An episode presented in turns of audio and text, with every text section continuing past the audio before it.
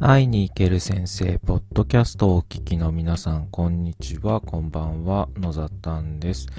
本日のポッドキャストは、えー毎週月曜日に、えーライブ収録をしている、えートークライブのおー内容をそのままポッドキャストに収録して配信します。えー今回のゲストは、まあ、同僚のフジポンなんですけれども、えー、フジポンがですね最近肩書きをこう考えていて、えーでまあ一緒に考えたりしてたんですけども、えーその時に出てきたですね教育カタリストという、まあ、肩書きをうん出てきてそれを最近名乗っているわけですけれども、えーその背景とかですねなんで悩んでるのかとかですね、えー結構まあ彼は YouTube をやっているのでえーその悩みどころというか僕にはない視点で非常に面白くてでまあそのカタリストという言葉を提示したのは僕でもあるのでその背景とかをまあ一緒にこう振り返りながら話していったら結構面白くてそれだけで30分ぐらい経ってしまったのでまあそういったところをですね、ぜひ聞いてもらいながら、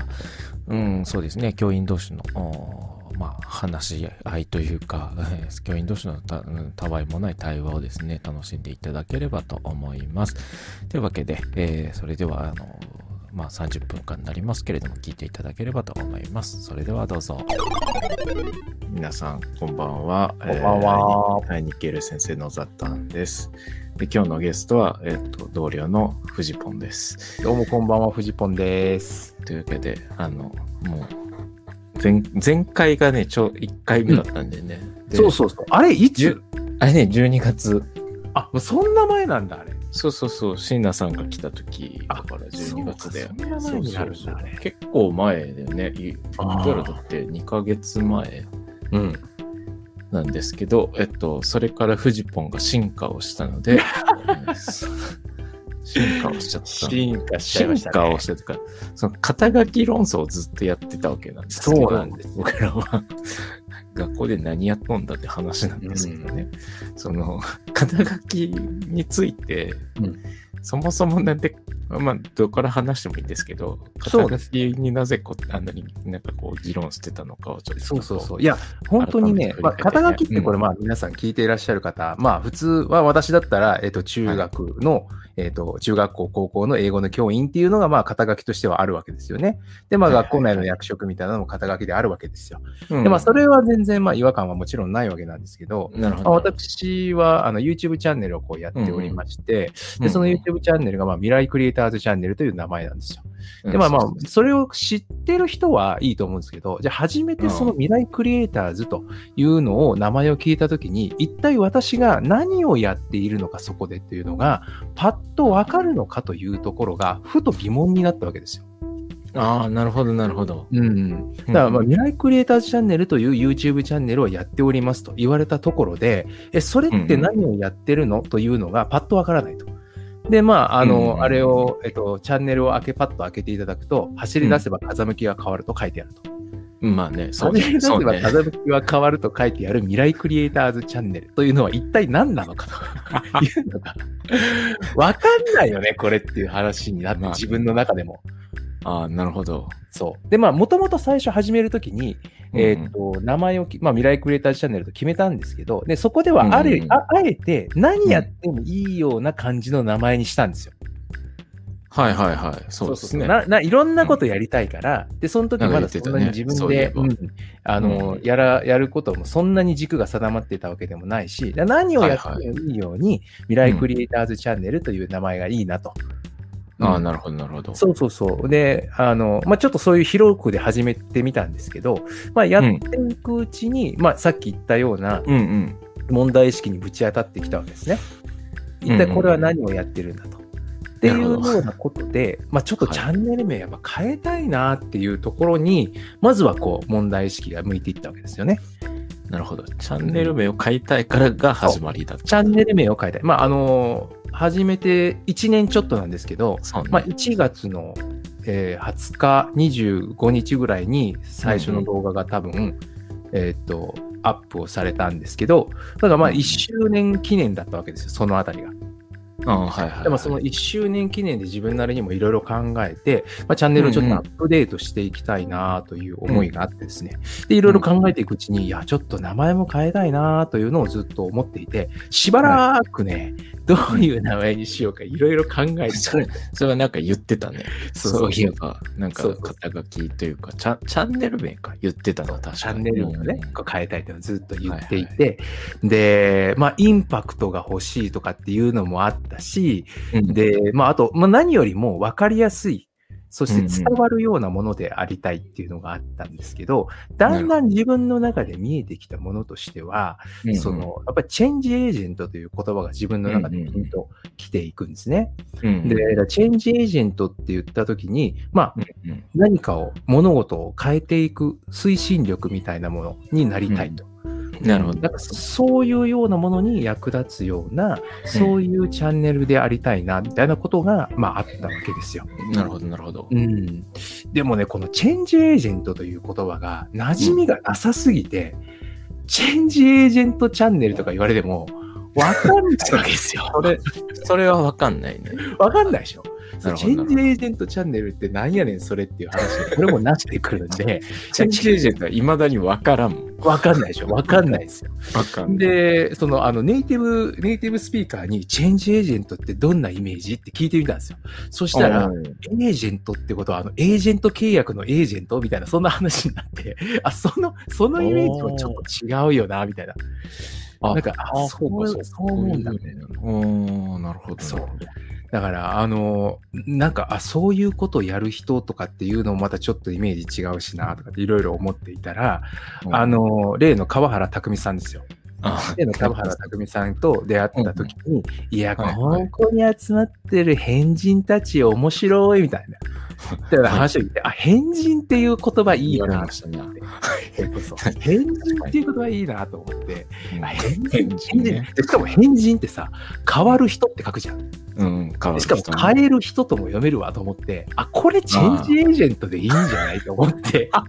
で変人先生チャンネルとかいうふうにししたらいいじゃないかって朝の散歩の時にパッて思って、うんこれいけんじゃないと思って、奥さんに言ってみたんですよ。うん変人先生チャンネルとかに変えたらどうかなって言ったら、全力で否定されて、それは、頼むからやめてくれみたいなそそれは、もう本当にもうそれやったら私はチャンネル登録を外すと。あ今ね、ちょっと来てる。チェンあジエージありがェント。とうございます。そうそうそう。エージェントなんていうのエージェントっあてる難しいですねそう。なんです確よかエにね。ージェントって難しいんですよ。そうだからそういうその力を有するものみたいなところはあるんですけど、いやだから本当そこあー難しいんで、うんうんなかなか、あの難しいな。で、その変人というのうも、ん自分ではなかなか面白いかもと思いながら、うんまあなんかやっぱりちょっと表に出すには、うん、どうだろうなっていうところもあったし、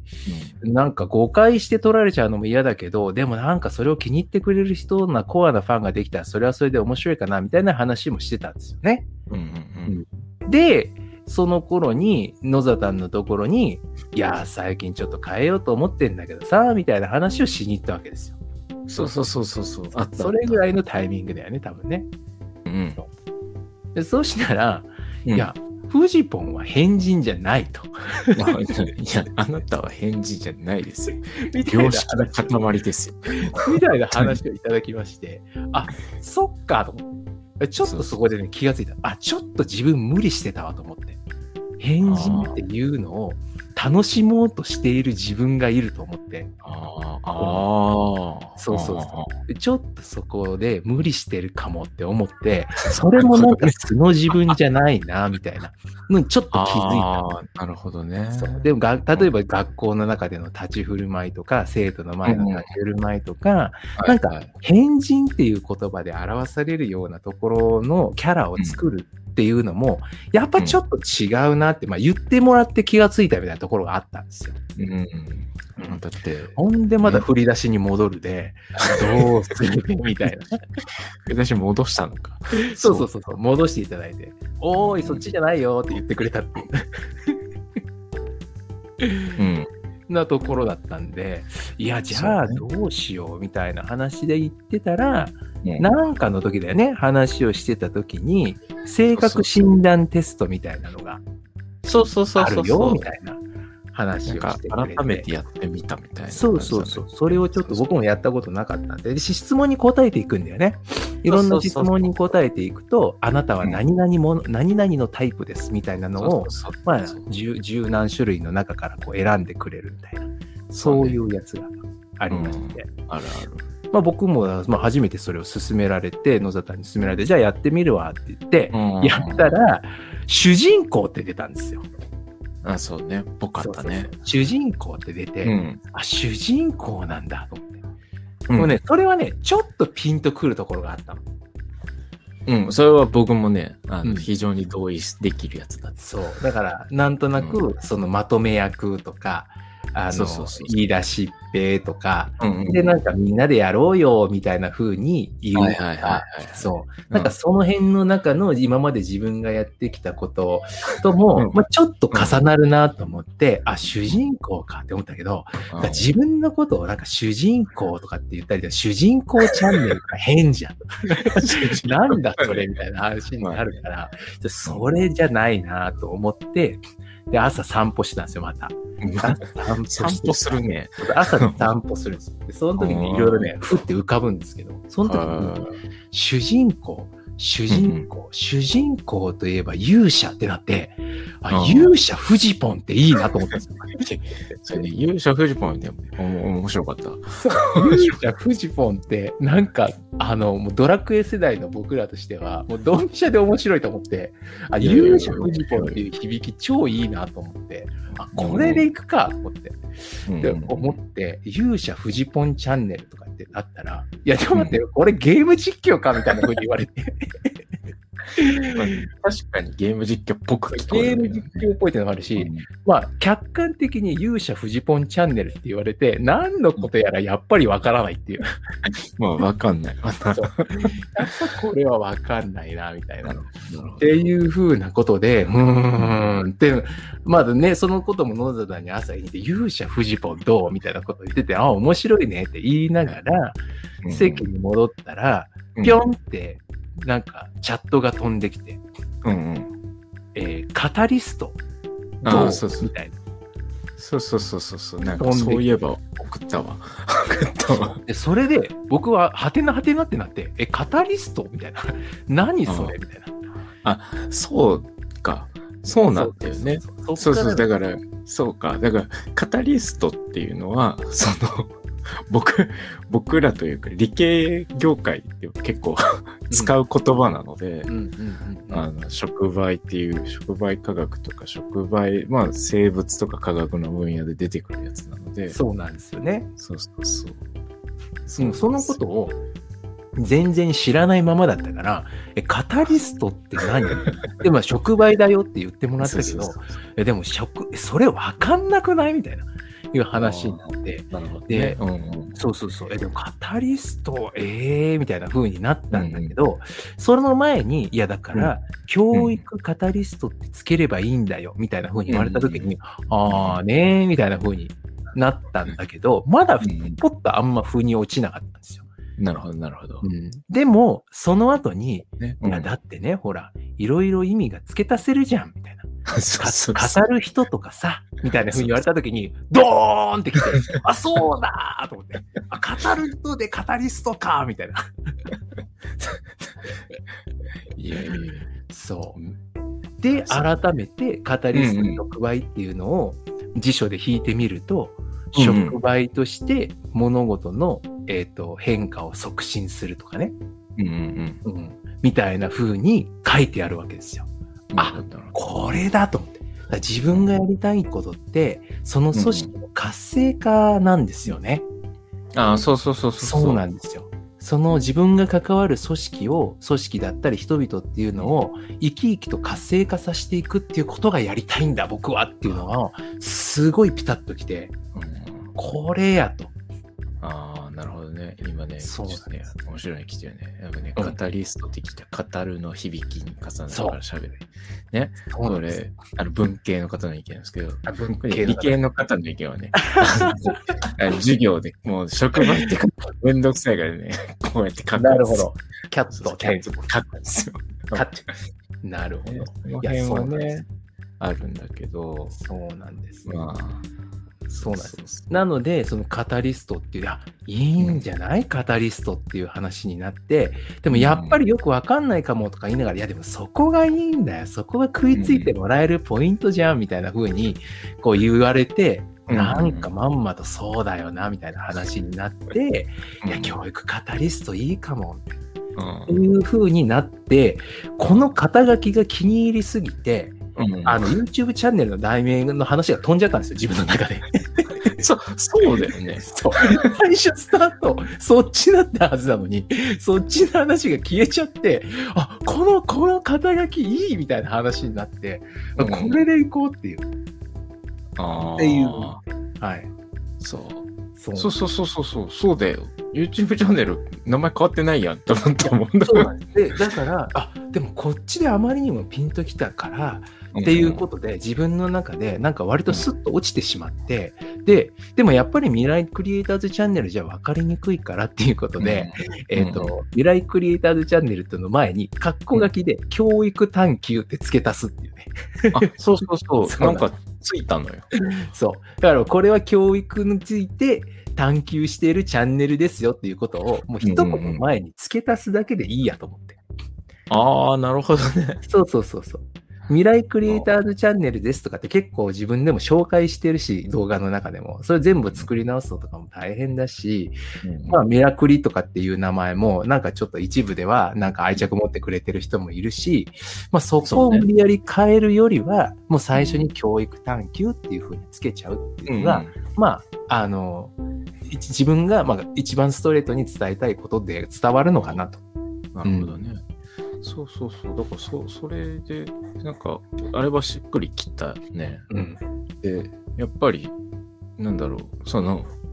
まあ、カタリストって言った瞬間に、多分やっぱり、フジポン語る人なんですよ。そう なんですよだっね。てあの YouTube チャンネルもまんま語ってるやまんんでますか。語ってるからね、本当に、ね。まんま一人だったりされてるので、そうそうそう。まあなんかそれでしっくりくるなっていうのがあったけど、なんかあの教育探求ってついたことで、うんあなんかまあ、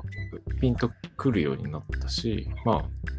ミラミラクリはミラクリで、そのままでも訳してるから、まあいいのかなっていうのとそうなんですよねなん。かね、理系理系っぽい、理系っぽい話。あそうなんだ。活性化エネルギー下げてくれる役割なんそでうすそうね。そうそう。触媒はね、あのエネルギーいらずに壁越えれるので、そほうういう作業をするので。要するに反応するために一回エネルギーをめっちゃ上げないとうん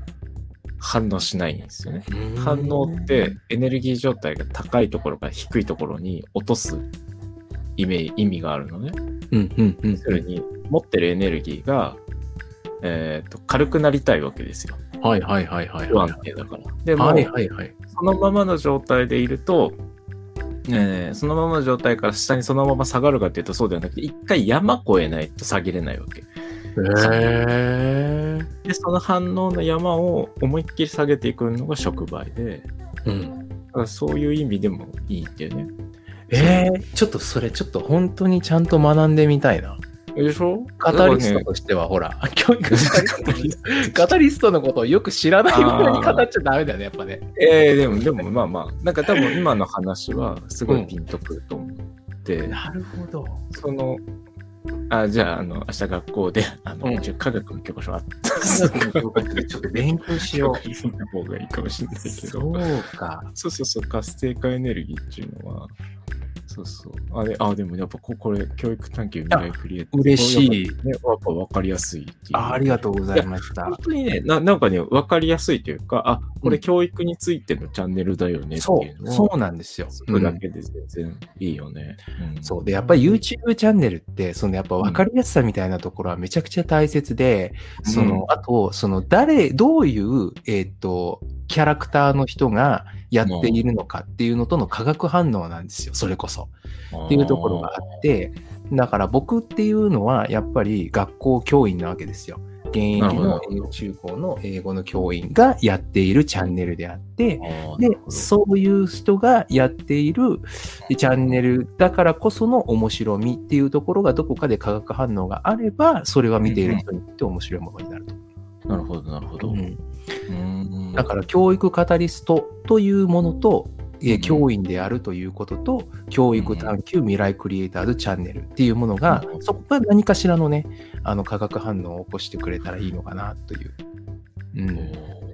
なんかでもしっくり、しっくりきき始めた感じがするんですよ。よ。ななんかね、あの肩肘張らずに、なんか、あの、やっぱりね、1年間の間には、なんかこのままで方向性いいのかとか、いろいろこうね、悩んだ時期もあるんですけれど、こうまあでも最近は本当にあの自分のやりたいことでこういうことだなっていうのが分かってきたし、うんうんであのおまあそれこそ昨日も一つ動画を出させていただいたんですけど、まあ、それはうん PBL の、えっとうんおコツというかの動画なんですうんうね。んうん、でそれをまああの再生回数とかそういうところに、まあ、あんまりこだわらずに、あほのうこれが役に立つ人に届けばいいなというか、うんなるほど。めっちゃコアな 人しか見ない動画だから、うん うんうん全然大衆受けにするようなものではない。 PBL はねそうそうなるほどね。いやー、でもそうだよね。まあ、なんか今、やっぱりそうだよね。こうこういう、やっぱ方向性が決まると、そうなんですよね。ね、わかりやすいよね。うんえー、じゃあね、やっぱ、ああれか、僕のあれも変えた方がいいのか。野沙丹しかついてないから、あそこにはやっぱ会いに行ける先生を変えた方が、うんしっくりきそうだね。そうですね。それはね、やっぱりね、あの、うん、絶対。ちなみにね、あの、フジポンチャンネルっていうのは、どうなんだろうと思ったんだけど、すでにあったのよ。ああの、割とね、しかもね、あの、よくわかんないけど、綺麗なお姉さんが、なんか喋ってた。お姉さんが喋ってんの、藤そう子綺麗なフジポンっていうお姉さんが多分いるいるんだけど、その人が喋るチャンネルだったから、なんか、あ、もうあったと思って。それは、それはやめました。でもなんか教育探求はやっぱりいいね。ここから先なんか来そうだし、なんかわんわんわかりやすいよね。そうなんだよね。うん、そうか。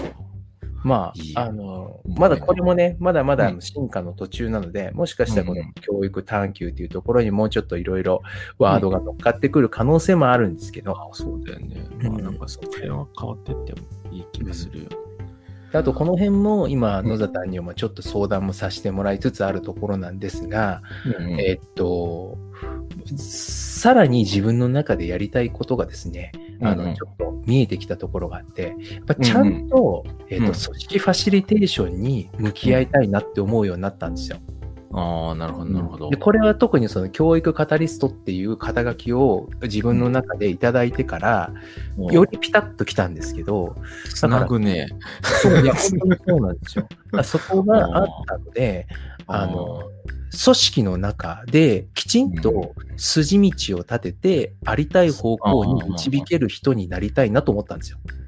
うんうんうんで、それをやろうとしたときに、やっぱり組織論であるとか、それからどうやったらみんなの、その、えっ、と、思っていることを、えっ、と、まとめて、えーね、あの、納得会を得られるように合意形成ができるのかとか、そういうようなところに、やっぱりこうう、んちゃんと向き合わないといけないなっていう。今までなんとなくの感覚でやってきた部分とか、かじりかじりの知識で、あうの、んやってきたところはあるんだけど、うん。はいはい、なんかもはっとちゃんとそこに向き合わないといけないようなね、気がしてき て。うん、い。めっちゃ、めっちゃその辺が真面目だよね。ああ、どうなんだろう。いや、でもいねや、いや、わかるよ、わかうる。なんか、でもなんいやか、藤これはね子の立ち位置がそうだしね。そう、あの、自分自身へのね、あの、うんえっと、い至らなさへの腹、腹、に腹が立っているところもあるわけさ。おお、そうそうそう。なるだから今までいろいろ関わらせてきていただいて、ほどうんやっぱり、いやー、まだまだ自分の力不足でうまくまとまんないなとか、なんかあるわけよ、そういうのが。あもうちょっと僕に力があったら、もうちょっと自分の中で引き出しが多かったら、もうちょっとうまく進んだかなとか、あーそういう場面って結構あって、うんだからなんか、よりその教育カタリストというのを名乗るのであれば、もっとちょっとちゃんといろんなものを勉強していきたいなというかね。し司会進行みたいな感じですね。うーん、ね。なるほどね。 これで、どうでもいい話聞きますけど。これ、が、が、が、が、りが離 濁音。こ意れ、識してんのね、どうやって言ったらいいでしょうかね。意いや、識でしもてね、あの、この、この方ですね、あうんの、昨日、えーあ、とあるクラブハウスの部屋に入ったらたまたまいたっ ていうね。あら、あれみたいな。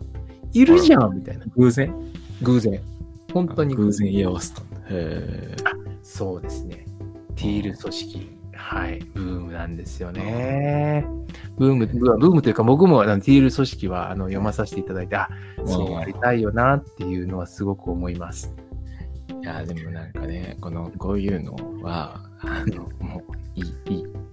あの、いいのこういう、なんか組織論みたいなクラブハウス疲れしてるから、いいです。 そうなんだ。その、どういう組織がええとか、うんそんなんケースバイケースやから。なるほどね。確かにね、それはそうかもしれない。そうそうそう。だから、その状況にもよるじゃん。で、組織なんかももともと昔からあるわけだからさ、そうそうそそう。の組織論の前から。うん、でそれ後付けでこう説明していくわけだから、どういう組織がええ、どういう組織がええじゃなくて、なんかその、そもそもその、なんで今組織を考えなきゃいけないのかみたいな、そういうところを考えた方がよくて、うんうんなんか、あの、うん、なんかおお腹いっぱいになってくるなって、ああ いう、いろんなのが出てくると。確かにね。えって、えって、えって最近思ってある。 いややでも、あの、なんかそのファシリテートをやるっていう意味はすごいよくわかるから、ーうん、それはなんかいいかもしれないよね。そう。まあね、本当に必要に迫られてみたいなところでもあるし、う、そうんなんか自分がやっぱり、まあ、振り返ってですよ。振り返って見てみると、いやね、自分ってね、実はね、会議好きなんですよ。好きなの会議ね、好きなの、割と。あ、そう。うんで、会議のね、中の議論を整理することとかって、実は結構好きなのよ。ああ、まあそまの辺はあね、。割とね、見えるの。あうん会議の中のこんがらがってる意図って、割と僕はっきり見える方なのよ。はいはいはい。うんうんそうだからそういうのは昔から、あそういえば嫌いじゃなかったなと思って。うーん学生時代僕、あの、寮に住んでたんですけど、その寮、自治寮で、あの、はいはいはい月に1回、寮の会議っていうのがあるんです けど、あの、夜な、えっと、夜の9時ぐらいから朝の4時ぐらいまでやるんですよ。それ会議じゃない よね。もう学学生生のじゃあ9時からじゃない、12時からだ。12時から4時とかまでやる。それ頭働いてないよ。全然頭働かないけどさ、もうアホだよなと思いながら、学生っぽいじゃん、そういうの。うんうんうんで、でそういうのやりながら、割と好きなんだよね、そういうのがね。あ確かに、あの、フジポンは、あの、すっとホワイトボードを取り出しては書きたがるよね。そうなの。そ運う転整理をするよね。そうなの。本当にね、なんか、あの、でもあのホワイトボードが、やっぱり、うん自分の中でも革命だったね。ああ、でも確かやっぱりに、その、、空中戦にならないくなるもん、やっぱり。うんうんうん、うんそれはね、あるかもしれない。あそこで書き留めることで、やっぱり議論が整理されていく感覚はあるよね。うんいや、まあ大事 よ。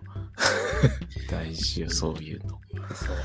いやー、そうね。うんでも、野坂もファシリテーションはやるじゃない。それこそ僕はファ LSB とかね。ああ、LSP ね。あれはでも、なんかどちらかというと、その状況を読んでどう進めていくかだけをこう考えてるので、うんその場を、まあ、信じるしかないよね。うんうんうん、その場を信じて進めていった先に何かはあるけど、それが自分の思い通りになるかどうかは知らないんだよね。あの LSP の手法は。でうん。結そも局そもなんで LSP を取りに行こうと思ったのあもう対話よ、対話。完全に対話のために、その子供と大人の、えーと対話っていうのの可能性を感じたのがあれなのよ。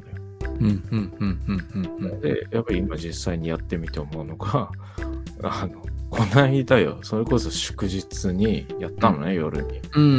うんうん。あのね、5年生が参加してくれてて、大人にまして。うんうん5年生の発表というか、自分の意見うんに、大人が、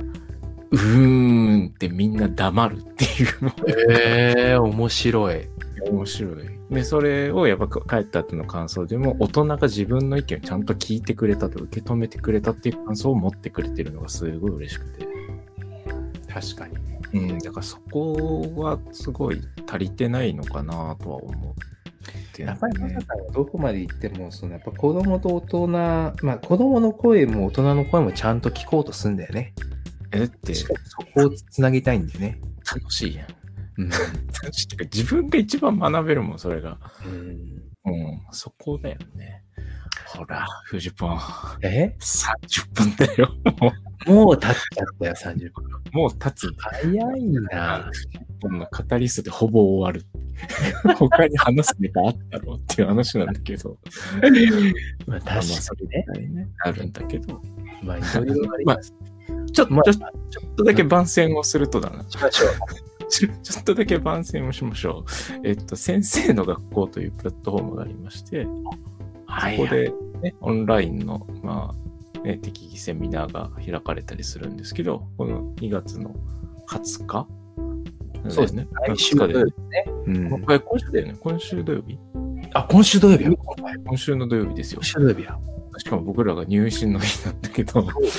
大丈夫なのか僕らとは思いながら、うんまあ大丈夫なんでしょう。大丈夫で、夜、夜7時から、だよね夜7時から先生の学校プレゼンツで、えー川原拓海さんの、えー先生に向けての、まあ、先生も自分らしく輝いてくださいという、